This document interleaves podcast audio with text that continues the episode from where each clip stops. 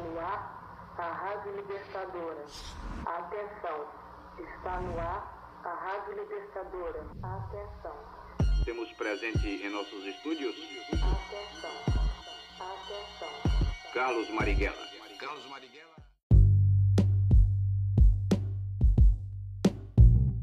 Olá, eu sou o Gustavo Machado e esse é o episódio 19 do Cineclube Marighella.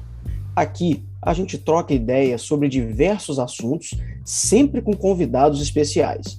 Você pode ouvir esse podcast no Spotify, no nosso site, é,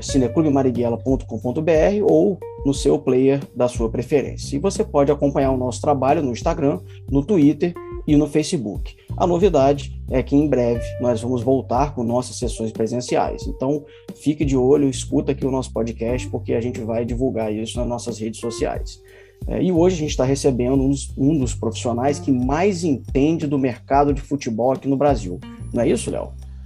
É isso, Gustavo. Além de ser um grande amigo nosso, o André Monerá ele é publicitário, formado pela FRJ, é pós-graduado em gestão de negócios pela ESPM do Rio, foi gerente de programas de relacionamento e marketing digital do Clube de Regatas Flamengo, fez parte do movimento político que transformou o Flamengo nessa máquina de ganhar títulos que a gente tem aí hoje. Né, ele continua trabalhando para o clube, só que agora como diretor de negócios da FENG, né? A FENG é uma agência de marketing esportivo que, além do Flamengo, atende vários dos principais clubes do Brasil, como São Paulo, Santos, Vasco, Botafogo. O André também é desenhista, é músico, é guitarrista, cantor da banda Dom Rombalo. Lançou em 2019 seu primeiro álbum solo, Tempo Bem Gasto, e vai conversar aqui com a gente hoje. André, é um prazer ter você aqui com a gente. Prazer todo meu. Vamos lá. Falando assim, parece que eu sou um o currículo tá, tá bonito, né? Tá bonito. Mas a gente faz o que a gente consegue fazer no tempo que a gente tem, enfim. E a gente corre atrás também de. A gente também investiga a sua vida aí para saber como é que a gente vai te apresentar aqui, né? bonito. Bom, André, então vamos lá. Começando é, sobre, falando sobre futebol, né? O futebol foi bastante impactado pela pandemia o futebol depende muito de público, né? a experiência de você assistir um jogo com público, sem público, é totalmente diferente. E aí, enfim, queria que você falasse como é que foi o impacto do, da pandemia no futebol, como é que está o momento agora, com os públicos, o público voltando devagar, qual é a perspectiva? Cara, o impacto, assim, tem nada no. Né, acho que não existe atividade econômica que não tenha sido impactada pela pandemia de um jeito que ninguém podia né, prever, até porque quando começou, ninguém sabia quanto tempo isso ia levar, na verdade, né? Acho que teve um, um... agora as coisas estão voltando aí, né? Tá vida para muita gente nunca parou, né? Mas para quem segurou e tal, as coisas estão voltando, tá tendo muito papo assim, você lembra como é que foi? Eu participei de vários papos assim. Eu me lembro que lá na empresa a gente começou o nosso home office numa sexta-feira juntou toda, né, todo mundo na sala de reunião, ó, então levem seus computadores, aí uns 15 dias em casa. E agora o nosso escritório ficou tipo um museu do pré-pandemia, porque a gente não voltou pro, pro presencial nunca. E aí de vez em quando alguém tem que ir lá por algum motivo. Agora teve uma pessoa que saiu da empresa até, enfim, e foi lá buscar as coisas. Aí ela tirou foto, mandou, cara, é bizarro, parece filme de ficção, que você tá tudo do jeito que a gente deixou, o bloquinho com a anotação que você estava fazendo, a caneta, assim, um negócio. Sendo que o pessoal vai lá, que muita gente, eu ouvi gente que teve essa experiência, voltou e ficou caramba, né, chocado e tal, e, e começou a usar o escritório e foi. Só que o nosso não, as pessoas vão lá, resolve o que tem que fazer, vai embora e o negócio fica lá congelado. Então tá tipo um museu, entendeu? De como é que era a vida pré-pandemia, um negócio muito doido. Então ninguém se preparou para isso e as coisas foram sendo arrastadas né, com a barriga, em, em tudo que é atividade, na verdade. É, eu me lembro de eu tendo essas discussões de era muita pre, é, preparação para quando para quando voltar ao normal, assim, cara, é, não vai ter volta ao normal, entendeu? Para muita coisa. Isso não vai, você não vai voltar ao que era, né? O impacto que tá acontecendo, que teve no mundo, nada vai voltar ao que era. 100%. Muita gente entrou nessa, de querer empurrar com a barriga o tempo que pudesse é, vamos aguentar isso aqui até voltar. Só que o até voltou dois anos aí, né? Um ano e tal. Então o impacto foi muito grande é, para todo mundo. As receitas presentes né, de bilheteria foram, obviamente, muito comprometidas. Para alguns clubes isso foi mais pesado do que para outros, porque para muito clube no Brasil a bilheteria não é tão relevante assim né, no mix de receitas. Mas, então, para muitos isso nem foi o maior impacto. Para o Flamengo, por exemplo, não, foi um impacto gigantesco. Para muitos nem tanto, mas o que aconteceu é que como a economia como um todo foi impactada, o dinheiro sumiu, né? Assim, o, o dinheiro que poderia estar indo para patrocínio, para o torcedor estar tá comprando um produto licenciado, para para gerar outros tipos de contrato, ele ficou mais restrito. Todo mundo escolheu muito mais onde é que botava o dinheiro. Então foi um, um tempo aí é, duro, em que ficou o tempo inteiro se esperando voltar ao normal. Agora que a gente está né, tendo jogos com, com público aí com mais regularidade, o Corinthians agora que vai ter o primeiro jogo com 100% de público. É, e, muito, e muita gente está, muito clube se surpreendeu de as pessoas não voltaram ao estádio. Tava todo mundo achando também que fosse voltar ao estádio ia tudo lotar, né? E aí esgotar os ingressos, lotar não porque a capacidade é, é limitada, mas os ingressos à disposição ia se esgotar todos muito rapidamente. Isso não está acontecendo na maior, aqui no Brasil, né? É, acho que ainda muito pelas restrições de quem pode ao estádio, porque tem, né, pede teste ou tem que estar vacinado, e aí o público que, que vai ao estádio, às vezes é uma faixa etária que ainda não está completamente vacinada e tem que pagar o teste, aí o teste é caro, enfim, tem, tem aí suas questões, fora as pessoas que ainda estão inseguras para ir mesmo. Mas, então, assim, tem, cara, é até difícil de. E no meio disso daí, é, como eu falei, a economia toda sofreu com a pandemia e com a situação do Brasil, né, como um todo. E, e tá todo mundo impactado, né? Tipo, o câmbio, a maluquice que tá o câmbio para o futebol, né? A, a, moeda do futebol é o euro. É, do futebol de elite, lógico, né? Estamos aqui falando do, do times da Série A, da Série B, cara. Então, assim, para quem tudo ficou muito torto. Então, assim, o impacto foi muito grande. É, contratos de patrocínio foram. Agora, teve clube que conseguiu vender muito patrocínio, que conseguiu inventar outras formas e tal. O que eu acho que faltou um pouco foi, eu acho que havia uma oportunidade de se criar outras maneiras é, de interagir digitalmente com o torcedor, é, dado que não dava para ele estar lá presencialmente, ficou assim, cara, você sempre teve essa necessidade, a maioria do torcedor não está no estádio. É, então sempre teve aí como é que o clube faz para falar diretamente com o torcedor que não está no estádio. O cara que está no estádio, beleza, vendo ingresso para ele, ele está lá, é, é meu. Quem não está em casa, como é que o clube pode monetizar isso sem ser pela venda do direito de transmissão? Sempre teve um desafio de como fazer.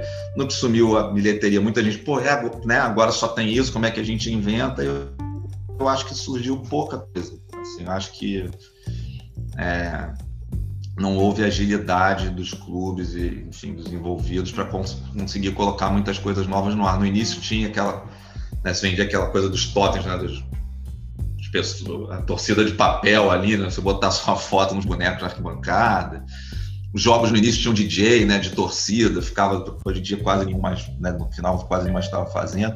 E ficou nessa, assim, a NBA não, a NBA fez um negócio totalmente diferente lá mesmo, você viu o que foi a bolha da NBA no ano passado, foi muito diferente, você vê a diferença de, de, de agilidade do mercado americano da NBA para o que a gente viu no futebol, inclusive na Europa também, na Europa fecharam o estádio, não fizeram nada muito diferente também não, então achei que é, foi isso. E agora tá todo mundo nessa de, bom, agora tá voltando, né? De repente, ano que vem vai ser um ano mais normal aí. Acho que já tá todo mundo na mesma expectativa que todo mundo tá, e torcendo para não ter nenhuma outra variante, nenhum, não é nada que, que force todo mundo a, ah, meu Deus do céu, aqui meu caralho. Tem que estender isso mais um pouco. Acho que tá todo mundo na esperança que agora seja para valer. É, é o que a gente espera e, inclusive, o que eu falei aqui no começo, né, que a gente espera para a gente poder voltar a ter sessão presencial do Cineclube Marighella, que é o que a gente sempre sempre gostou de fazer, sempre quis fazer e também, assim como todas as atividades, conforme você falou, é, tiveram que ser interrompidas por conta dessa pandemia que veio e, e assolou a vida de todo mundo. André, eu vou te fazer uma pergunta que eu não sei se, se eu te fizesse ela antes da pandemia, a resposta seria outra, né? Seria diferente se agora, né? Como é que seria essa resposta? Mas o que que você enxerga como os grandes problemas do futebol brasileiro? E enfim, baseado nesses problemas, o que, que poderia ser feito para tentar melhorar isso? Eu não sei se essa resposta seria diferente hoje por causa da pandemia, mas, enfim, em termos de não. problemas do futebol. Eu diria que não. Cara, essa é uma pergunta que pode ser.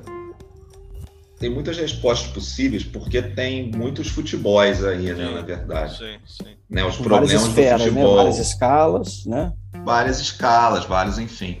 Então, você falar do problema do futebol para quem sei lá, acompanha a Série A, a Série B. Agora eu tô falando muito de Série A, Série B, porque tem muito time grande que foi parar na Série B, né? É, isso está ficando muito comum. É, os problemas são muito diferentes de quem acompanha o Goitacás de Campos, Sim. né? Ou de quem, enfim, são, são os casos. Tem, tem muitos futebols aí. É, e de quem vive como jogador ou quem vive no, no, no entorno, né? Quem trabalha no marketing ou no, enfim, na parte de negócios, ou quem vive, ou no, na mídia. Enfim, então tem muitos. É uma, é uma pergunta complexa. É, eu acho que a gente tem um problema é um pouco. E a gente, eu, trabalho numa empresa que tem muitos clientes no futebol importante. Vou fazer esse disclaimer para as pessoas é, me ouvirem sabendo que existe um, a lente, né? A minha lente aqui. Você falou no início, a gente faz hoje programa de sócio torcedor faz, enfim, com escopos de trabalho diferentes, a gente está envolvido no programa de sócio-torcedor do Flamengo, do Vasco, do Botafogo e do Fluminense, que está botando no ar o site novo amanhã. Ah, é? É, Pô, é, amanhã. Maravilha. É, a maravilha é eu estar de férias durante isso. é, a gente tem Santos e São Paulo em São Paulo, a gente tem o Coritiba, Figueirense, Juventude, tem mais um outro grande clube de outra praça que não está anunciado, não posso falar. É, então, dos grandes clubes brasileiros, a gente lida com sócios torcedores, muitos deles. É, e, mas, além disso, a gente lida com CBF, a gente faz todo o, o conteúdo de campeonato brasileiro para as redes sociais. A CBF é um cliente nosso e aí passou a fazer também para o Brasileirão Feminino. Né? Estava falando redes, conteúdo em redes sociais do Brasileirão Série A. A gente passou a fazer também Brasileirão Feminino, também Seleção Feminina, é, faz para o Curitiba também. Então a gente está envolvido com muito, muitos clientes importantes aí de peso. É, eu acho que a gente tem um problema no, no futebol brasileiro de governança. É, e aí eu vou pegar uma coisa, vamos lá, para escolher muitos futebols, é, pensando aí nos clubes grandes, eu acho que a, a, gente tem um problema muito grande de governança dos clubes, né? A coisa do clube ser um, uma associação sem fins lucrativos que os sócios votam para presidente, enfim. Né? Então todo clube ele tem esse negócio de a cada três anos você tem a chance de trocar tudo. Normalmente são mandatos de três anos e o presidente eleito tem a caneta, né? É um, é um sistema presidencialista, grosso modo, de todos os clubes. Então, o que, que acontece? O cara ele é eleito, ele vai ficar um ano ali tomando pé, o segundo ele trabalha, no terceiro ele está preocupado com a eleição. É, e tem decisões que você precisa tomar que são em horizontes maiores. Então, a estrutura ela é feita de um jeito que te leva para você pensar em ciclos muito curtos para o tipo de, de, de, de, reestruturação que o próprio clube precisa internamente, ou para conversar com os outros, para formar né, conversas que mudem estruturalmente o, o, o, futebol como um todo. São coisas que, que demandam tempo de um horizonte de pensamento e de organização que a governança dos clubes leva a não acontecer. Entendeu? Então tem esse. Aí para cá, aí cada clube tem as suas particularidades. Alguns têm graus de profissionalização maior, outros menores mas de modo geral a estrutura estatutária é feita para quem manda. O cara da caneta é um cara que é eleito. É, isso é muito complicado, assim, tem, leva a muita interferência política, leva a muita preocupação com o que, que né, com a eleição seguinte. Aí alguns duram mais tempo, aí a, a, a crítica já é, ah, fulano está se eternizando né, no cargo, enfim. E aí são, isso tem, pode ter efeitos melhores ou piores dependendo do clube. Se pega o Atlético Paranaense, por exemplo, é um, é um caso obviamente bem sucedido. Assim, o, que o Atlético Paranaense consegue né, para o tamanho do mercado em que ele atua é muito bom, e é porque eles têm uma, uma a longevidade maior assim de pensamento estratégico ali. Mas eu acho que esse esse ciclo da governança é muito complicado. Eu não quero dizer com isso que todo mundo devia virar empresa. Eu acho essa uma discussão bem complexa e que leva até pensamentos para além do você teria que pensar nos significados do futebol aí, né? Tipo, é uma coisa é isso, agora chegou lá um fundo de investimento da Arábia Saudita comprou um time centenário da Inglaterra. Se acontecer aqui no Brasil é uma ideia. Tem clubes que sonham com isso essa altura, né? Porque o, a situação financeira está muito complicada, mas para nós, culturalmente, é esquisito a gente pensar nisso. Eu acho. É, eu tendo a achar que pode ser possível você criar, até porque vocês citaram que eu é, participei em algum momento de grupo de sócio do Flamengo lá atrás. Eu, eu parei com isso na época que eu comecei a trabalhar mesmo, que eu passei a ser profissional, para não confundir os assuntos. Mas na época eu pensei muito sobre isso, na governança possível para um clube como o que a gente tem, né, que é uma associação sem fins lucrativos, enfim. Eu acho possível de organizar, mas enfim, do jeito que é, eu acho muito complicado. É, e acho que acho que está evoluindo, mas está evoluindo aos pouquinhos. Eu acho isso uma trava e eu acho que no final, você, quando você lida diretamente com isso, você começa, dá para você fazer paralelos entre isso e a organização do Estado também, entendeu? Eu acho que ele sofre do mesmo problema. Né? Tipo, a gente tem decisões para tomar enquanto sociedade que precisavam de a governança é muito ruim, né? Tipo esse negócio de eleição a cada dois anos e todo mundo ser movido a isso. Quem está no poder, isso é, é muito complicado. Assim para as coisas funcionarem. Então, o clube é um microcosmo disso. Então, acho que assim, para escolher um problema, eu escolheria esse. Mas é o que eu falei, assim, tem muitos futebol diferentes. Você vai pensar na vida dos clubes locais, no Itacá, isso aqui. Esse é um problema também lá, mas vive num. Aí tu já começa a ter outros problemas de ambiente, enfim. Tem coisa que a gente tem que pensar no significado do futebol mesmo, para que, que serve, por que, que a gente quer que ele, qual é a função que ele devia estar cumprindo na sociedade. Você falou, André, de um problema de gestão que a gente tem aqui no Brasil. É um problema cultural, talvez, mas pensando em tendências macro, né, globalização, é, eu não sei, posso estar falando besteira, mas eu tenho a sensação que cada vez mais tem jovens e crianças que torcem para times da Champions League, né, por, por causa da, da TV, por causa do, do videogame. Né? Você acha que a gente está caminhando para um cenário de colonização cultural, onde clubes aqui vão morrendo, né? E cada vez mais os brasileiros vão torcer para times de fora. Tem muitos países que são assim. Eu lembro quando eu fui na Tailândia, todo mundo na Tailândia torcia para time da Inglaterra, né? A Suécia tinha um pouco isso. Será que o Brasil está caminhando para isso? E além disso, né? Nesse afulina, nesse mesmo processo, tá, a gente está caminhando para uma espanholização do futebol brasileiro, já que também a, a discrepância entre as receitas do, dos clubes está muito grande, principalmente o caso do Flamengo. Né? O Flamengo tem um faturamento muito maior do que os outros clubes e isso nos últimos anos se converteu num predomínio esportivo também. O Flamengo 2019 ganhou tudo e tal. Para onde a gente está caminhando? É, a Tailândia tinha um futebol local que existia, não? Tinha, tem os times lá e tal, mas enfim. Não, é, é porque assim, isso tende, pensando até na realidade aqui brasileira, que é, é normalmente os, os clubes, né, os clubes do Rio, que são muito nacionais, alguns de São Paulo, São Paulo é muito nacional, depois o Corinthians é um tanto também, mas São Paulo é muito nacional. Os clubes do Rio são. Normalmente eles têm torcida muito grande, né? Tipo, é o primeiro time em lugares de muita gente, em lugares em que o futebol local é muito fraco. Né? Então você pega, sei lá, o Espírito Santo, Brasília, o Amazonas, né? alguns estados do Nordeste que são muito, o futebol local é muito debilitado, acaba que isso acontece. Em outros não, você vai pegar Recife, ninguém é Flamengo, tipo assim, ninguém é Flamengo, mas dizer, mas Sim. Né, não é o caso, Salvador não é o caso, enfim. É, né, mesmo Pará, que ali o Remo, o Paysandu são mais fortes, já é um né? Tem, tem uma uhum. proporção diferente. Agora, você vai em Manaus, é, é incrível. Assim, Manaus, você sai na rua, parece que é o. Parece o Rio de Janeiro no dia seguinte que o Flamengo foi campeão, porque a gente na rua com camisa do Flamengo, assim, insanamente. E o rival é o Vasco. Tem, tipo, poderia regionalizar uma, a rivalidade que existia aqui, eles transportaram para lá. Podia, podia não ser, né? Podia ser o Corinthians, sei lá. Ah. Mas não é assim. É muito, muito interessante. Cara, eu acho assim que o, Um é, tem, tem aí duas coisas, o lance da espanholização e o lance das pessoas torcerem para times num, pensando por um lado colonial aí. É, eu acho que a relação, primeiro começar pelo segundo, eu acho que a relação de quem torce para um time desses é muito diferente da relação de torcer aqui. Eu acho que não é a mesma coisa, entendeu? É tipo torcer para time da NBA, sabe?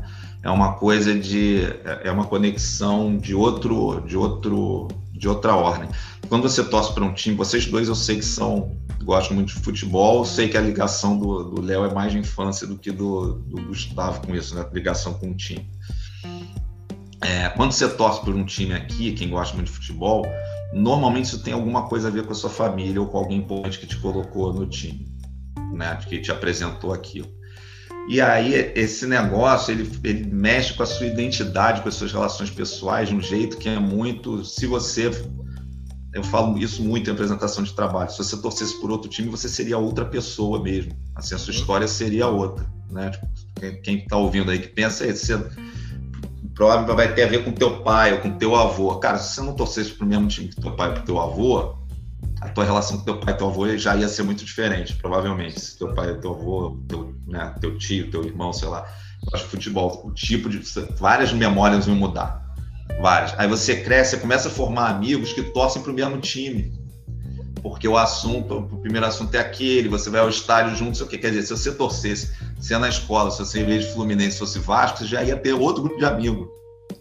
Assim, a configuração já ia mudar. Aí você cresce, você vai ter o teu filho, você já quer passar aquilo para o teu filho, você já começa a formar é, é, memórias em torno daquilo com teu filho. Se teu filho torcer para outro time, já vai virar, ou não ligar para futebol, já, a relação já. Então, quer dizer, tem uma coisa que se confunde, vira muito identitário teu, isso, de um jeito assim, muito, muito profundo. Que quando você torce para um time desses aqui, assim, do jeito que normalmente as pessoas torcem, isso não é tanto caso entendeu? Tipo, é, um, é uma admiração ali e que pode até por causa de um jogador, aí às vezes até o jogador troca e você para de acompanhar, começa a torcer um pouco para o outro. Ou, eventualmente você vai ter ah, o teu amigo que também é, tem um grupinho ali, sei lá, o cara que é muito fanático vai ter um grupinho que também é livre, sei lá. Esse é, então, assim, a relação é muito diferente. Né? Hoje, esse fim de semana, eu estava na casa de um amigo que adora futebol americano, joga fantasy game ali. Não é a mesma coisa, sabe? Tipo, isso mexe de outra forma. Então, eu acho que é possível que as pessoas que fique mais comum se torcer para o time de fora, é, mas isso acontece em outra camada, entendeu? Tipo, isso não, não, não, é um trocar o time daqui pelo de lá, entendeu? Assim como não se troca pelo, não se trocava pelo Lakers nos anos 90 pelo Chicago Bulls? Então eu acho que tem um. Agora, é, isso é uma coisa quanto ao torcer a espanholização. Aí tem uma coisa que é do, do, da lógica do nosso mundo, que é muito concentradora. Né? A gente tem uma lógica de concentração operando em tudo. Né? Então, é, o que é, vai acontecendo é o dinheiro começar indo para esses lugares. Né? Tem gente aqui admirando, e aí o, o, o dinheiro começa a comprar o direito de transmissão de lá com mais dinheiro, e começa a ter patrocinador brasileiro patrocinando o time de lá porque também tem um lance que você patrocinar o time de lá, o, o empresário aqui, muitos eles têm muito receio de patrocinar um time, achando que a outra torcida vai rejeitar né, a minha marca. Tem uma coisa que por pesquisa a gente sabe que não acontece de maneira relevante, mas é um, é um imaginário que está muito. Aí o cara pega e patrocina o Barcelona, que é, uma, é um fenômeno que começou a acontecer, o patrocinador local do Barcelona, da Champions League, não sei o quê, porque isso não vai ter rejeição nenhuma e eu me associo a uma coisa aspiracional. Então, quer dizer, o dinheiro começa a dar uma migrada para lá. É, e lá já acontecia um processo de concentração de receita nos grandes times que estão sempre na Champions League. Né? A Champions ela virou um fenômeno gerador de dinheiro, que quem está sempre lá vai ganhando cada vez mais dinheiro, e aí, porque ganha mais dinheiro, vai estar tá sempre lá, e aí ganha mais dinheiro ainda, e ficou impraticável. Quer dizer, o tipo de predomínio que o Bayern tinha não existia, que nem era na Alemanha. O Bayern ganhava, sei lá, metade dos títulos, já era muito predominante, ganhava metade. E aí os outros, sei lá, tinha uns outros seis, sete que se revezavam na outra metade. Agora Bayern, sei lá, ganhou os últimos dez, não sei quantos, nem mais.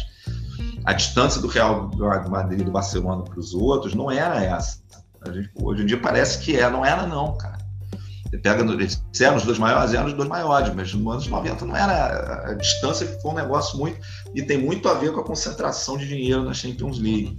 A gente está nessa lógica que leva a essas coisas e no Brasil vai estar tá operando também, está operando. É, acho que fala em espanholização é uma coisa forte, porque a espanholização é isso, não é Madrid, Barcelona muito acima de todo o resto. É, não, não, não acho que a gente está vendo isso acontecer aqui. Mesmo o Flamengo está ganhando muito dinheiro agora, mas é uma coisa recente. Você falou 2019, dois anos atrás, entendeu? Tipo, é, acho que tem dinâmicas aí para acontecer, né? Tipo, os outros clubes também se mexem. Eu acho que o, no Brasil agora a realidade que a gente tinha lá atrás de todo o campeonato ter 12 times achando que podem ser campeões, com toda sinceridade já não é mais assim. Né? A gente sabe que não é. Começa o campeonato e a gente sabe que tem uns três ali que estão sempre disputando e que aí vai ter mais uns dois ou três que vão ser candidatos que vão mudar a cada ano. Né? Meio que isso que aconteceu. A gente tem sempre Flamengo, Palmeiras lá em cima. É, o normal seria ter o Corinthians também, enfim, os grandes de São Paulo, São Paulo mesmo. E aí, um ano vai ter um Grêmio, no outro ano vai ter um Fluminense, no outro ano vai ter o Cruzeiro, no outro ano vai ser o Atlético, de acordo com circunstâncias de cada clube. Porque gerou. A gente também tem uma coisa muito da dinâmica do, compra e venda de jogador, que faz com que os times não sejam tão perenes aqui, né? É, então, às vezes, eu tenho uma geração muito boa na base naquele ano que faz esse time aqui, de repente, se, se destacar. Seja porque a base subiu, seja porque eu vendi um cara por 200 milhões e aí eu consegui montar um time. É, ou aqui eu consegui um investidor, né, que ainda, investidor aqui ainda é muito esses mecenas, patrocinadores, enfim, mas daqui a pouco pode ser que a gente comece a ter, né, conseguir investimentos mais consistentes. Aí, pô, né, dei uma, ou essa gestão aqui é um pouquinho melhor. Então, acho que o, o que a gente está vendo é muito da gente ter ali uns três, quatro times que vão estar tá sempre disputando lá mesmo, que a tendência é ser o Flamengo e os grandes de São Paulo. É, e aí você vai ter uns outros dois, três variando a cada ano, querendo se meter ali no meio de acordo com circunstâncias. O normal seria isso. Pode acontecer do Flamengo não estar tá lá? Pode, uma gestão horrorosa. Nessa de trocar três anos, alguém trocou os pés pelas mãos, e como aconteceu com o Corinthians. Né, há uns anos atrás, a gente achava que o Corinthians estava indo, a espanholização, o Corinthians ia ganhar tudo. Passou um tempo aí, não é. Daqui a pouco, enfim. Então, tem circunstâncias ainda. Eu acho que a gente tem um, tem espaço para ter mais time por mais tempo. Mas a gente vive num mundo de lógica concentradora mesmo. Não só no futebol, né? Para tudo. Né?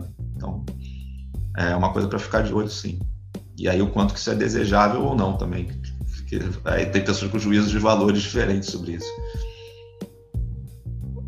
É uma lógica concentradora e essa questão da, que o Léo comentou no início também, da colonialidade também, né? Enfim, essa coisa que vem de fora, a gente vive muito isso. Agora, mudando um pouquinho a escala, a esfera, né? Você comentou mais cedo aí a questão de, da relação que o torcedor tem por uma questão de família e tudo isso, né? E aí, agora chegando aqui na esfera local, né? Eu e o Léo fomos criados aqui dentro do Goitacás e o André, além de rubro-negro e ex-diretor do Flamengo, também é torcedor do Goitacás, não é isso? É, eu me tornei torcedor do Goitacás, sim, de uns quantos anos pra cá? Sei lá. Capaz já tem uns 10. Isso. Ah, uns 10 aí. Já tem um tempo. É, né? Não, não, a gente é, fez o marketing na. Na quando a Goitacás foi pra Série C a primeira vez, foi em 2010, cara. Foi 2010. Foi 10? Eu acho. É, foi essa foi a minha primeira experiência com marketing esportivo, foi o Goitacás. Foi? Né? Tipo, a gente, eu e Léo, a gente entrou. Foi uma, foi uma coisa não. interessante. Era assim, cara, a gente a ideia era vamos, vamos mostrar que dá para fazer sem gastar um centavo, você consegue fazer coisas no digital. Só deixa eu fazer. E aí o pessoal foi deixando, a gente foi fazendo, foi legal na época. E daqui a pouco deram uma crescida de olho lá, enfim, nossas vidas também não permitiu. É, rede social, coisas. camisa, né? Vocês né? estavam começando a fazer um trabalho legal ali. Era legal. É. Porque as redes sociais foram é. criadas pela gente. Né? Foi, Isso, foi. foi. Twitter, é, Facebook. Twitter, exatamente. Foi. E só uma correção, é, né? Um site. É só uma correção. O Goitacás caiu em 2010, mas subiu em 2011. A gente acompanhou a subida da Série C para B, né? Isso, a Batalha do Tiezão. A Batalha do Tiezão, um grande momento da história do futebol. Né? Mas é, e aí? A gente fazendo o tempo real no Twitter desse jogo. O Goitacás decidiu a vaga para subir da Série C para B. Um jogo com a América de três dias em três dias que foi para pênalti. E aí a gente estava fazendo tempo real no Twitter, ouvindo a, sei lá, a Rádio Continental de Campos, se acompanhando. E o jogo atrasou, porque alguém se machucou, não tinha ambulância, foram catar, não sei o quê. O jogo deu uma atrasada e ficou e o estádio não tinha iluminação, e a luz natural foi indo para o espaço, né? Então acabou o jogo, o pessoal preocupado o jogo acabar. Você olha o vídeo, tem uns carros de polícia atrás do gol com luz acesa para dar uma iluminada para a galera bater o É, e aquela coisa, né? Como eu digo, tem vários futebols, Exato, né? exato. Exatamente. Um comentário que eu ia fazer é que a gente está falando dessa coisa das esferas e de torcer. Léo comentou que jovens hoje que estão é, alinhados, né, torcendo e curtindo times de fora e tudo isso. E aqui no, em Campos Goitacás é comum a gente ver pessoas que torcem apenas para o Goitacás. Né? É até engraçado, porque você torce para o Goitacás, ah, mas você torce para qual time e o Goitacás? Não, eu torço para o Goitacás. Né? Tem, uhum. tem muitos, muitas pessoas que a gente conhece, muitos amigos que, que torcem apenas para o Goitacás. Jovens e adultos, né? E é legal também ver isso. Agora, hoje o Goitacás está vivendo uma crise muito complexa, né? Existe inclusive um esforço muito grande de todo mundo que é torcedor para pensar em, em, formas de tentar tirar o Goitacás desse buraco, pensar em maneiras de reverter a situação que hoje o Goitacás se encontra. E aí você, como um, um, um profissional experiente dessa área, é, a pergunta é: tem salvação? O que, que, poderia ser feito? Como é que você enxerga agora, falando desses futebols? Como é que dentro desse futebol local, um time é, reconhecido como o Goitacás, a quinta maior torcida do, do estado do Rio, como é que ele poderia é, sair dessa situação e melhorar? Cara, é uma. Assim, é difícil falar sem entender a realidade verdadeira do clube, né? E sem estar lá dentro. É, né? né? tem que tinha que abrir planilha, né? Tipo para ver qual é o como de qualquer clube, tem um monte de clube nessas né, situações cada um em suas em suas ordens, né, de grandeza de números aí, né, de dinheiro. Mas teria que dar uma olhada. O, o assim, primeira coisa é entender a situação, né? Primeiro, né, a primeira coisa é o diagnóstico. É, e me parece que não há muitos números disponíveis, né? Não é o futebol brasileiro ele até ganhou muito em transparência ao longo dos anos com publicação de balanço, enfim. A Nina estava fazendo a participação, minha filha estava fazendo a participação especial. Oi, Nina. É, é, e em clubes, quanto mais vai descendo a divisão, isso não chegou, né? não tem muito número divulgado das coisas. Então isso dificulta um tanto a avaliação. É, o Goitacás ele tem ainda uma, para além disso, que é difícil de falar dos números, o Goitacás, quando a gente fala nos, nos de futebol, ele tem, ele tem uma dificuldade do, da esfera em que ele está inserido. O calendário para times né, como o Goitacás é muito ingrato. Né, é muito ruim a estrutura. Se fala muito no calendário pensando no problema do Flamengo, que perde jogador por causa de data FIFA. Né, os clubes que têm muito jogo lá na Elite, quer dizer, um excesso de jogo. Quando você vai lá para baixo, é meio você não sabe os campeonatos que você vai jogar direito, eles são. Enfim, o calendário é muito ingrato, é um, a estrutura não é muito feita para. É, é, um, é um outro lugar que devia, que precisava ser melhor olhado. Eu acho que o futebol local ele tem o que eu estava falando, né? Tipo, de pensar para que, que o futebol serve, né? qual é a função que ele, que ele pode cumprir na nossa, na nossa sociedade. E, cara, você pega um time como Goitacás e outros né, locais, eles têm uma função de, de cara, fortalecimento de associação, de identidade, de dar uma importância para a comunidade grande pra caramba e até de movimentar a economia. Eu não gosto muito de ficar o tempo inteiro falando de economia, às vezes, que a gente dá um tom utilitário, mercadoria para as coisas, que elas não precisam ter sempre. Mas também tem isso, né? Também gera trabalho, gera emprego e, e, e fortalece a identidade, assim, dá para o orgulho do cara que mora em Campos Goitacás ser um negócio vivo, bacana, que a gente gosta de ir no Arizão e ver o negócio acontecendo, encontrar a galera e o pai celebrar com o filho, e ali você entende o que, que é você ser dessa terra, e isso pode né, gerar outras coisas. Então, assim, o futebol ele tem esse. É uma ficção que a gente criou, que a gente acredita e que mexe com a nossa identidade, e que é um, O Arari fala muito disso, das ficções compartilhadas. Né? E ele poderia ter. Então, assim, eu acho que é uma coisa que precisava ser melhor olhada, como é que esses clubes, como é que se poderia fazer para isso parar em pé na realidade que a gente tem do futebol hoje. O Goitacás ele tem essa questão também. Agora, né, a dificuldade de ser um clube nesse, nesse com o calendário que tem, nessa estrutura que a gente tem hoje para esses times. Agora, tá no grosso modo, assim, o que poderia ser feito? Tem clubes grandes que estão usando isso, assim, apareceram algumas ferramentas para clubes até legais, assim, que estão sendo aprovadas agora para clubes se reestruturarem é, financeiramente, clubes endividados, porque tem uma coisa que não é não é privilégio do Goitacás, né? Tá nessa situação.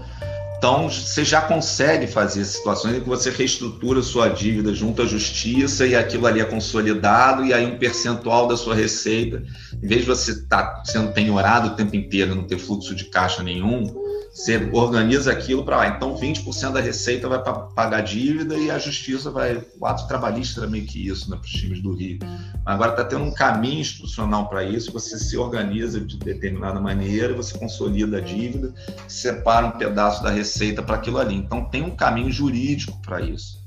Eu acho que quem quer ajudar o Goitacás agora, quem está pensando nisso, tem que procurar entender melhor, procurar, né, chama, chama a galera do direito para entender o que foi aprovado recentemente no Congresso, para pegar esse caminho. Isso é uma coisa que precisa, assim, é uma, essa dificuldade de fluxo de caixa é muito complicada. Né? Você não, não, não saber com quanto você pode contar né, para pagar. Então, a primeira coisa era, era é isso: você consolida a dívida, organiza lá a fila dos credores e 20% vai para isso. Tem hoje, existem caminhos jurídicos para isso. E aí, para depois disso, você vai ter que ver como é que você estrutura o clube e, e aumenta a receita. Enfim, o Goitacás, como vocês falaram, ele tem é, uma, uma vantagem em relação a outros clubes que é tem torcida. Né? Muito clube no Rio de Janeiro, então é raríssimo clube de fora da capital, né? Do, não é nem de fora da capital, dos quatro grandes ali, que tenham torcida. O Goitacás tem uma torcida. Então, Existe uma fonte de possível de receita ali, que aí tem que ver se na ordem consegue gerar algo na ordem de grandeza que o Itacate precisa para pagar suas dívidas, mas tem de onde tirar dali. Né? Campos não é uma cidade com uma economia desprezível, então assim, tem uma economia que e, e, e o Goitacás é importante para a identidade da cidade. Então, se você organiza as coisas, ganha uma credibilidade, chama a torcida, você já ganha uma moral para ir falar né, com, com os empresários locais para tentar ajudar. Então, tem que fazer um plano de negócio mesmo. Primeiro estruturar e tá. Agora, quanto a gente precisa para botar um time do tamanho do Goitacás de pé para a temporada? É um milhão? Tá, então disso aqui a gente vai ganhar 20% com torcida, X% vai ser com, vendendo patrocínio, é, 5% eu vou vender camisas, vai fazer ali uma conta. Provavelmente vai ter que entrar na conta vender jogador, Estava é, tendo essa conversa com o Léo até mais cedo. Vender jogador para um time como, como o Goitacás não é uma coisa fácil, porque não tem exposição nenhuma né, os jogos das competições que o Goitacás joga, mas muito clube consegue conseguir um caminho por isso, fazendo parceria com clubes maiores, em que eu fico captando aqui na minha região os melhores jogadores, faço o início da formação e encaixo na, na categoria de base de um maior, que aí ele vai vender e eu vou ganhar 20%, 30%, 40% lá na frente. Tem muito, tem clubes que vivem disso, mas para isso você tem que dar. Tá, então é isso. Isso não vai gerar dinheiro no primeiro ano, mas vamos estruturar aqui para eu ter a captação direitinho, para conseguir um certificado de clube formador que me permite ganhar esse percentual e tal, porque daqui a dois anos. Tudo isso daí é trabalho, cara. Não, trabalhão. Mas viável é. Agora eu não sei o tamanho do buraco mesmo, porque não tem números muito. E a gente está falando da questão da governança, né? Tem que ter gente interessada, torcedores que queiram entrar lá para organizar um negócio, trabalhar, enfim, ver qual é a melhor maneira de poder pensar o Goitacás para para mais tempo. Esse negócio de vender jogador, por exemplo, acho super crucial. Você não vai fazer isso de um ano para o outro. Se não são três meses, são seis meses, são um. Então, você assim, precisa de um horizonte um pouquinho maior. É difícil mesmo. É, então, André, você falou aqui é, vários aspectos estratégicos do que pode ser feito na estruturação do Goitacás, mas esse processo passa necessariamente por uma mudança política. né? E, enfim, o exemplo do Goitacás é uma política muito fechada, né? então você tem que ter, mudar é, os processos decisórios, quem pode votar, enfim. Eu acho que isso, pelo que você falou aqui, é um problema de grande parte dos clubes brasileiros, um problema político, de cultura política, e como você falou, está ligado ao Estado brasileiro também. E aí, queria puxar aqui para o tema mais amplo, né, que, que é mais o foco do nosso podcast. É, você acha que nesses últimos anos, aqui está falando aqui do, seria uma, uma, uma politização né, dos torcedores no sentido de, de uma, um tipo de cidadania com seu clube, de uma uhum. consciência, de uma participação e tal. Você acha que o, esse buraco que o Brasil é, entrou tem a ver com, com essa falta de cidadania ou uma visão negativa da política, né? Que o Brasil tem um sentimento de antipolítica muito forte, uma rejeição. Você acha que tem a ver com esse buraco que a gente entrou com o Bolsonaro? Cara, eu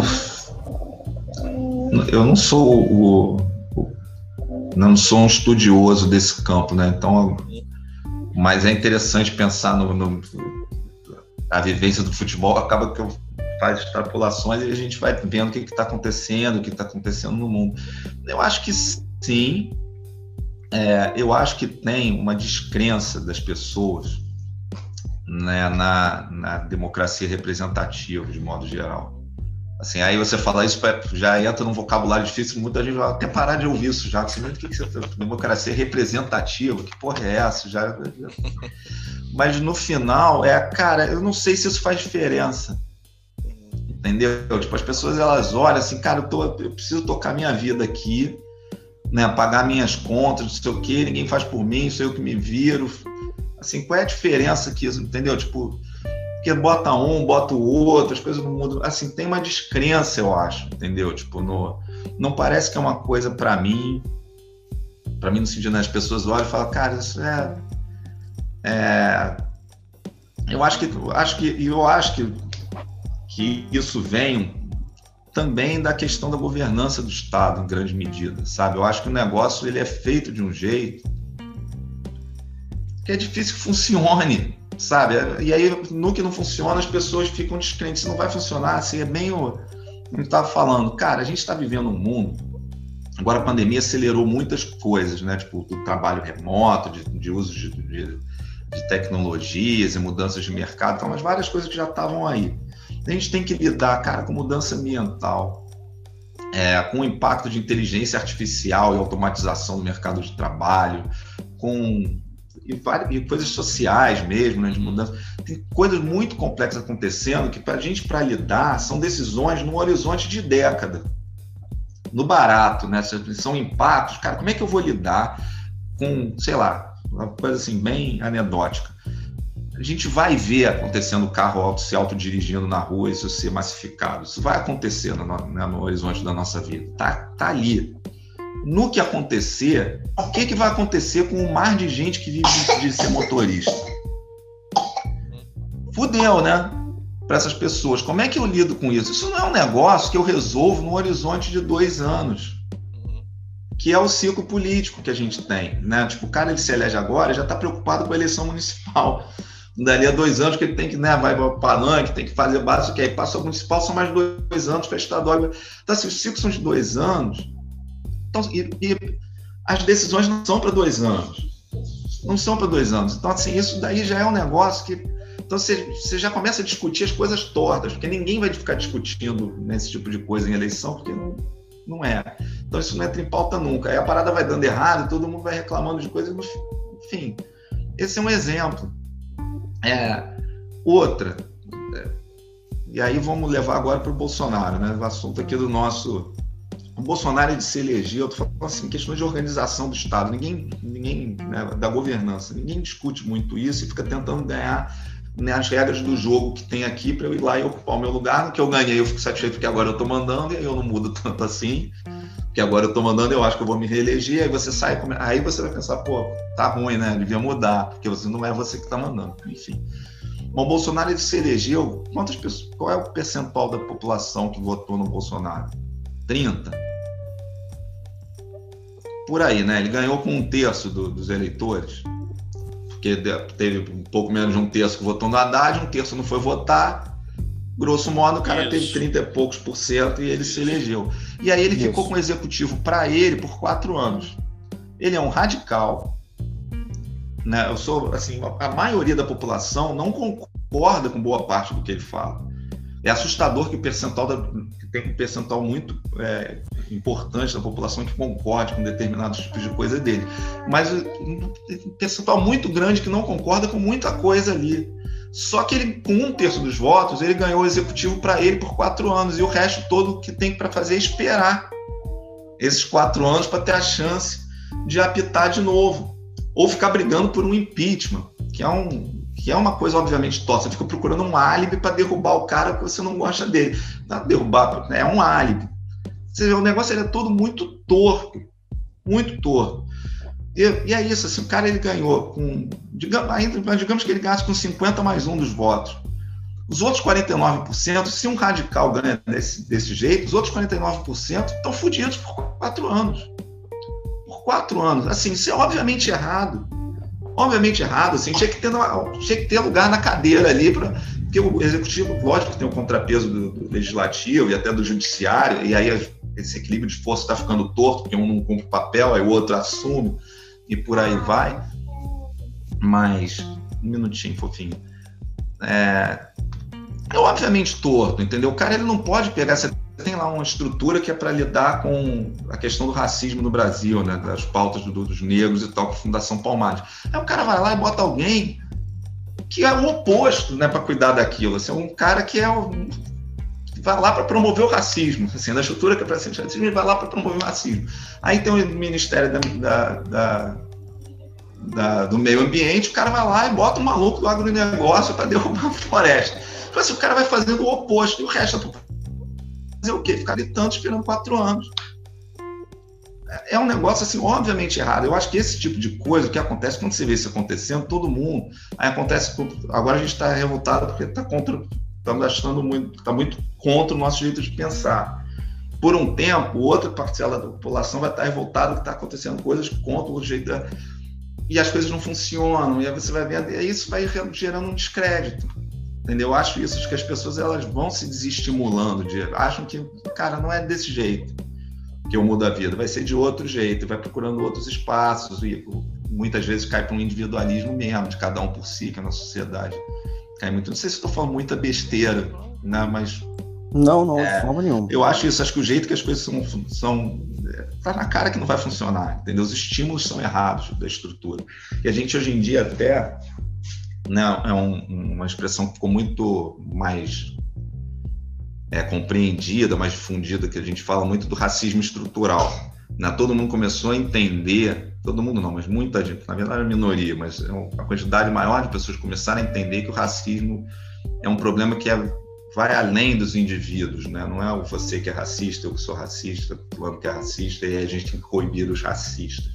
Isso é, um peda é, é uma camada, assim, tem um lance da estrutura que leva o racismo a acontecer. É, eu acho que a gente tem isso também, entendeu? A política tem uma questão da estrutura que leva o problema a acontecer e a gente fica brigando com a, ah, é o fulano que é, que é isso, Beltrano que é aquilo, e a estrutura ela leva a isso, os estímulos estão errados.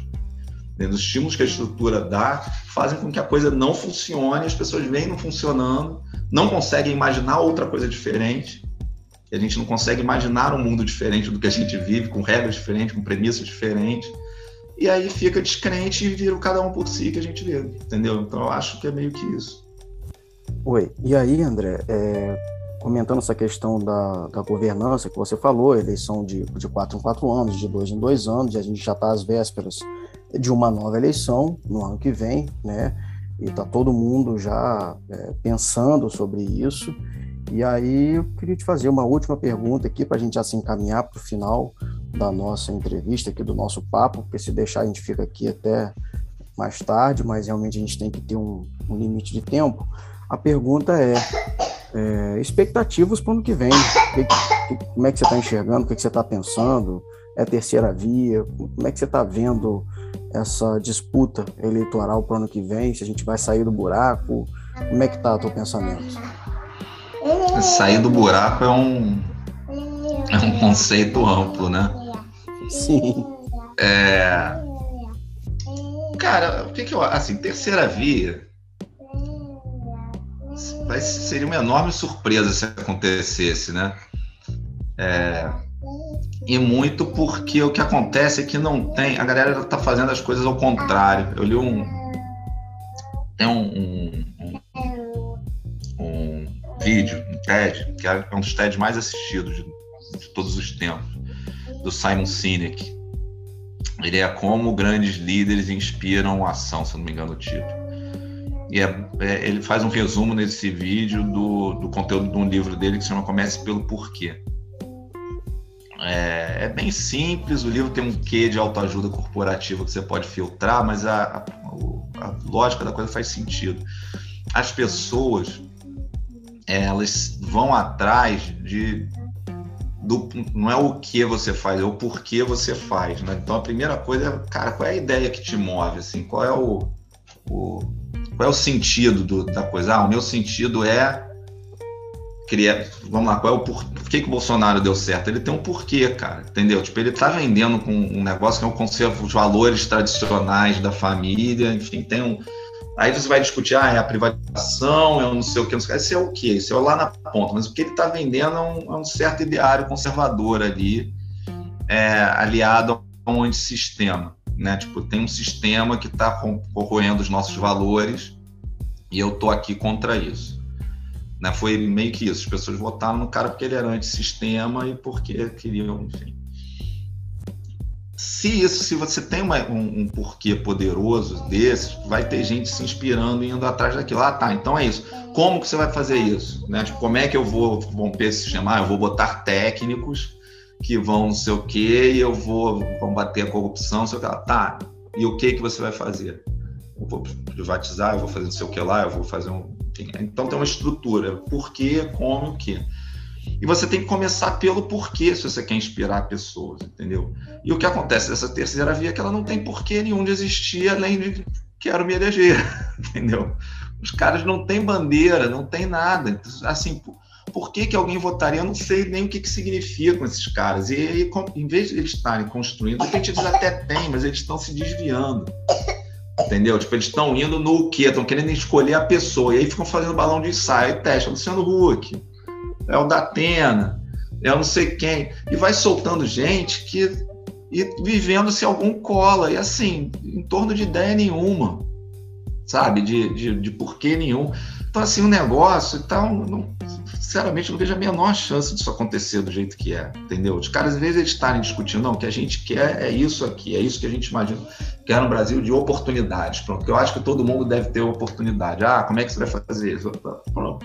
E aí você bate, vê se as pessoas concordam com aquilo. Mas não, o cara, ele quer o seguinte, vou pegar alguém que seja mais ou menos conhecido, vou testar em pesquisa, se tiver 10%, eu aposto nele e estão testando isso um atrás do outro. Ninguém bate 10%, que é difícil que bata mesmo, porque o cara não tem nem bandeira, não tem, nada, entendeu? Tipo, todo mundo conhece o da Terra, conhece como apresentador lá. Sei lá o que queria ser, entendeu? Tipo, o cara não, ele nem se coloca como candidato. Dá três meses o cara dizendo que quer ser presidente e o que, que acontece. Eu quero ser presidente para fazer isso. Aí você vê se acontece. Não, pega um nome, entendeu? saca uma figurinha, um card. Faustão. Ah, eu acho Faustão legal. Presidente, sei lá o que, que Faustão vai fazer como presidente. Aí o cara tem que sair de 12% assim, sem nada. Do nada, entendeu? Tipo, isso não vai acontecer. Não vai acontecer. Então, assim, isso para mim é um. É, e eles ainda estão. Quem quer fazer essa terceira vida disputa um certo campo que o bolsonarismo pegou ali e, e tal. Então, eu acho difícil. Assim, até acho que a chance de a gente não ter é, um segundo turno Bolsonaro versus Lula, seria mesmo alguém. Acho que o Ciro fez uma leitura boa. Eu acho o Ciro um ótimo analista de, de cenários, ele só não é muito bom em entender o próprio papel no cenário. Mas eu acho que ele entendeu bem que a chance de ter um segundo turno que não seja Bolsonaro e Lula era alguém desbancar o Bolsonaro. Porque pela esquerda ninguém vai tirar o Lula. Assim, tá na cara isso, sabe? Ele é muito consolidado, ele, o porquê dele é, é, o governo dele anterior, todo mundo sabe o que, que é, é e ele se posicionou de um jeito que é relevante tudo que aconteceu né, do impeachment da Dilma para frente. É, então, acho que ele está muito consolidado. A chance era derrubar o Bolsonaro. O Bolsonaro desidratar o bastante para alguém aí, um outro qualquer, surgir. Mas como esses caras, eu, eu não acho que fosse impossível, mas acho esse pessoal tão ruim, eles estão fazendo tão mal essa busca de terceira via, estão tendo tanto que tá me parecendo improvável, assim. É, e o Ciro tentou ser esse cara, entendeu? Por que, que ele bate no Lula? Porque ele quer tirar voto do Lula? Não, não é. Ele quer que a galera que odeia o Lula veja ele como uma possibilidade. É isso que ele está fazendo. Só que assim, não vai acontecer, gente. Essa galera não vai votar no Ciro, só ele não percebeu isso ainda. Claro que isso não vai acontecer. E aí ele está lá tentando, e os outros ninguém sacou ainda direito o que, que é, então. Agora, sei lá também, né? Tipo, o negócio do Bolsonaro é tão louco, ele é tão fora de, qualquer lógica, né, cara? Ele é uma coisa muito doida pra gente viver com um cara que nem esse. Que é isso com tudo que já aconteceu. O cara ontem tava dizendo que, que a vacina da AIDS, sabe? Assim, e, e é, a economia tá, tá num momento muito ruim. Então, assim, eu não sei como é que vai estar tá o. E a nossa economia depende muito de lá de fora ainda. Né? Tipo, infelizmente, então assim, acontece um sopro qualquer lá fora e as coisas começam a andar, de repente dá uma virada aí se e se fortalece, mas se ao contrário o negócio continuar ladeira abaixo do jeito que é, de repente ele efetivamente se esfarela num nível que surge alguém, mas eu acho que o jeito que estão procurando esse alguém que poderia ser é tão mal feito que está me parecendo cada vez mais difícil e hoje que está eu acho que já está todo mundo meio que precificando. Tem, acho que é uma galera em fase de negação né, falando o tempo inteiro terceira via e tal é, e uma galera que já está meio que se preparando para o Lula voltar mesmo.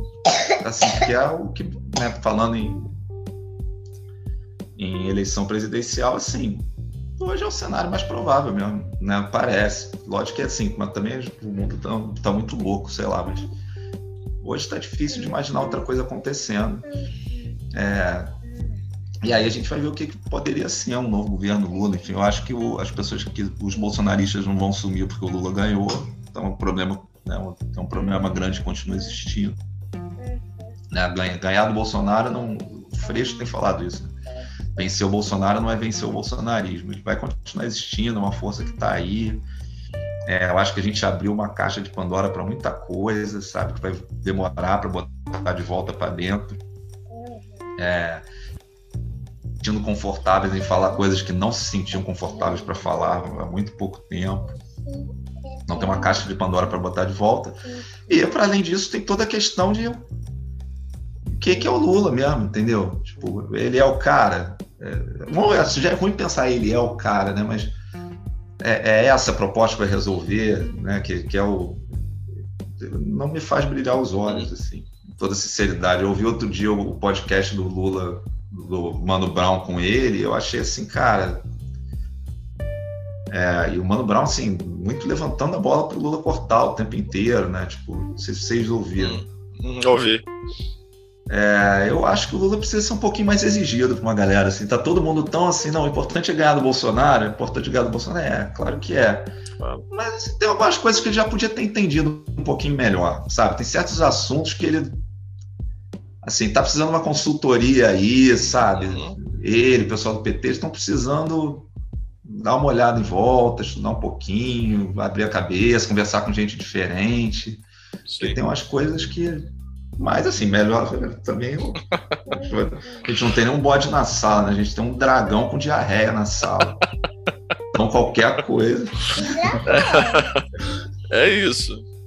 Bom, enfim, tomara que a gente se livre desse dragão mesmo no ano que vem e, e cobre do Lula, né, do PT, enfim, pelo menos volte para um plano de normalidade que a gente perdeu nesses últimos anos aí no Brasil. É.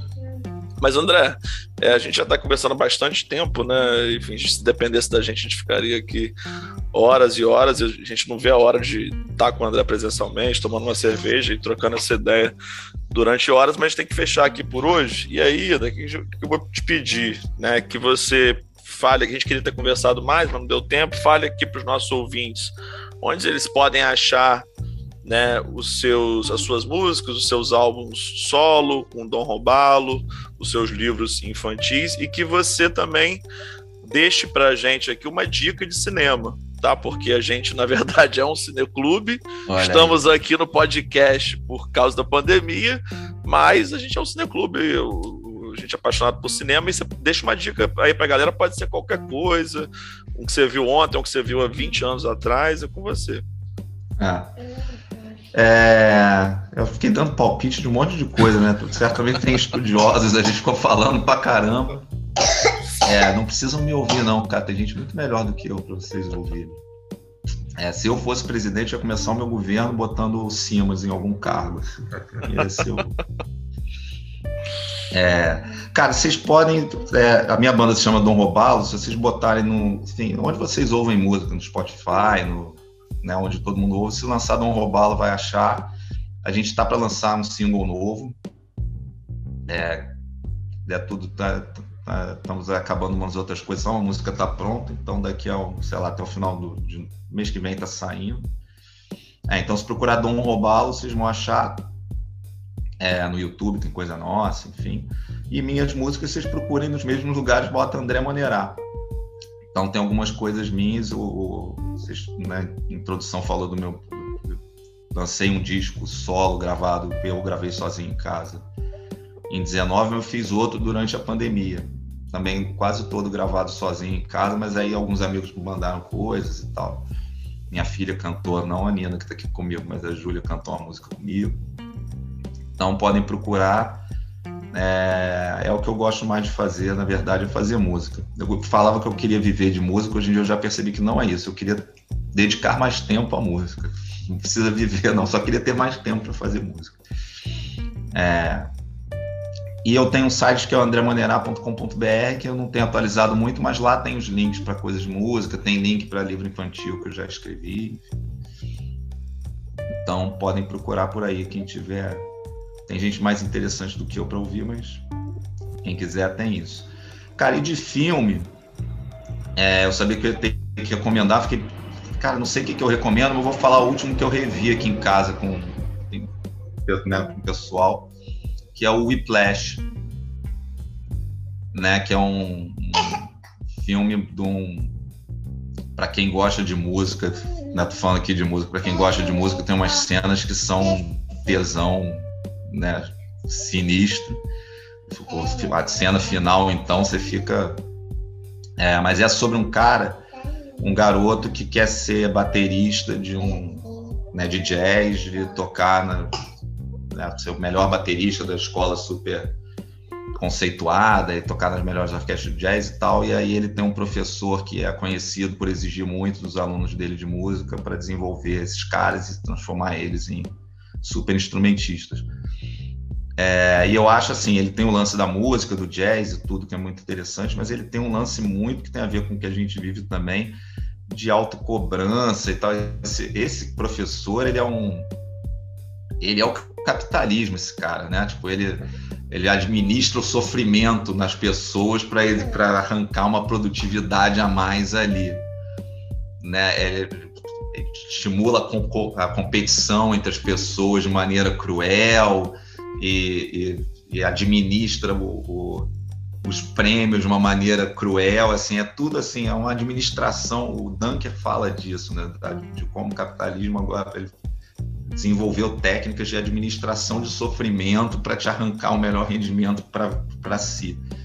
Né, o cara, enfim, no final ele ele é meio sociopata, sei lá, ele realmente parece querer fazer as pessoas serem os melhores músicos possíveis, mas ele faz esse papel de alguém que está ali apertando a porquinha para te fazer sofrer para conseguir o resultado que quer, assim, e, e, e, o garoto vai entrando nessa e começa a achar que é isso mesmo e se coloca no lugar do cara e começa a achar que tem uma nobreza naquilo ali, isso acontece na nossa vida com muita coisa, assim, então eu acho o filme muito bom por isso e o final eu acho perturbador, assim, para além da música, o, desfecho como faz, ele, ele não, não, não, me deixa confortável, não, mas a gente não está confortável nesse mundo mesmo, então acho que é isso aí. É, o filme é sensacional e para além da música, mas a música também é uma coisa que faz com que você fique totalmente hipnotizado ali, né? É, As execuções, enfim, é, é bom demais. Eu acho que acho que faz bem rever realmente esse filme. E André, queria te agradecer mais uma vez pela oportunidade de estar aqui conversando com você.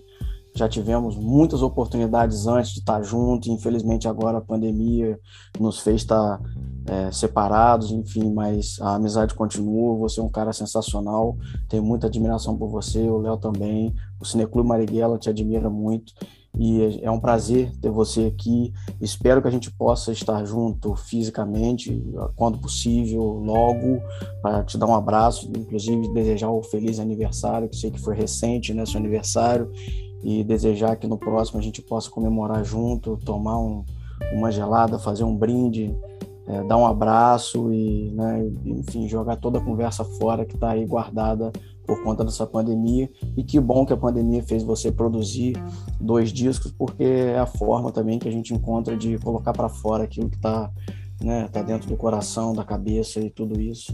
Então, quero te agradecer mais uma vez pela presença. A dica de filme está dado, o Whiplash, quem não assistiu, corre para assistir.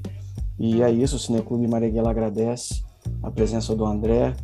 E é isso, Marighella vive. Eu que agradeço, cara. E a admiração é, é mais do que recíproca. Acho vocês do cacete, o que vocês fazem por aí.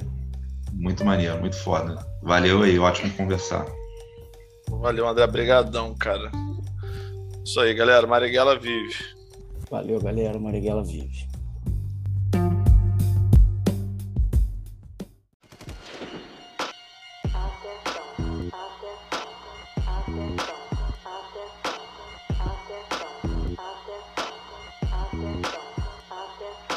Obrigado, Marighella, pela sua participação. Carlos Marighella. Muito obrigado, Carlos Marighella. Carlos Marighella. Carlos Marighella.